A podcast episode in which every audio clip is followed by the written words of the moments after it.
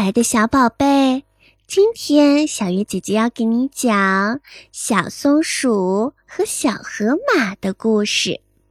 今天的天气可真好呀！小松鼠看到一只非常漂亮的蝴蝶，它追着蝴蝶跑呀跑呀，它跑到了小河边，结果一不小心掉到了河里。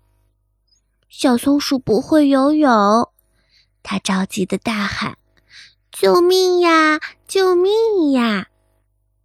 就在这个时候，小河马连忙把小松鼠救了上来。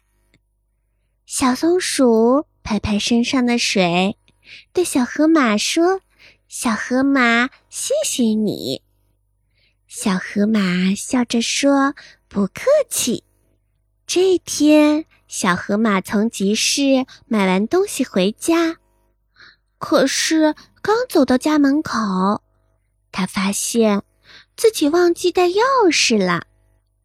他从窗户看过去，钥匙正放在沙发上。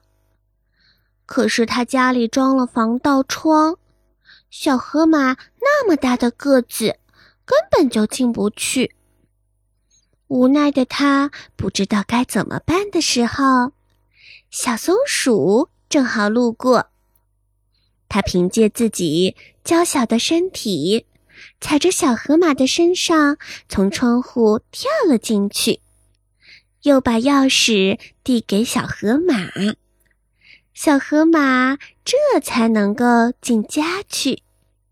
小河马开心地对小松鼠说。这一次太感谢你啦！小松鼠也笑了，他对小河马说：“好朋友不应该就是互相帮助吗？”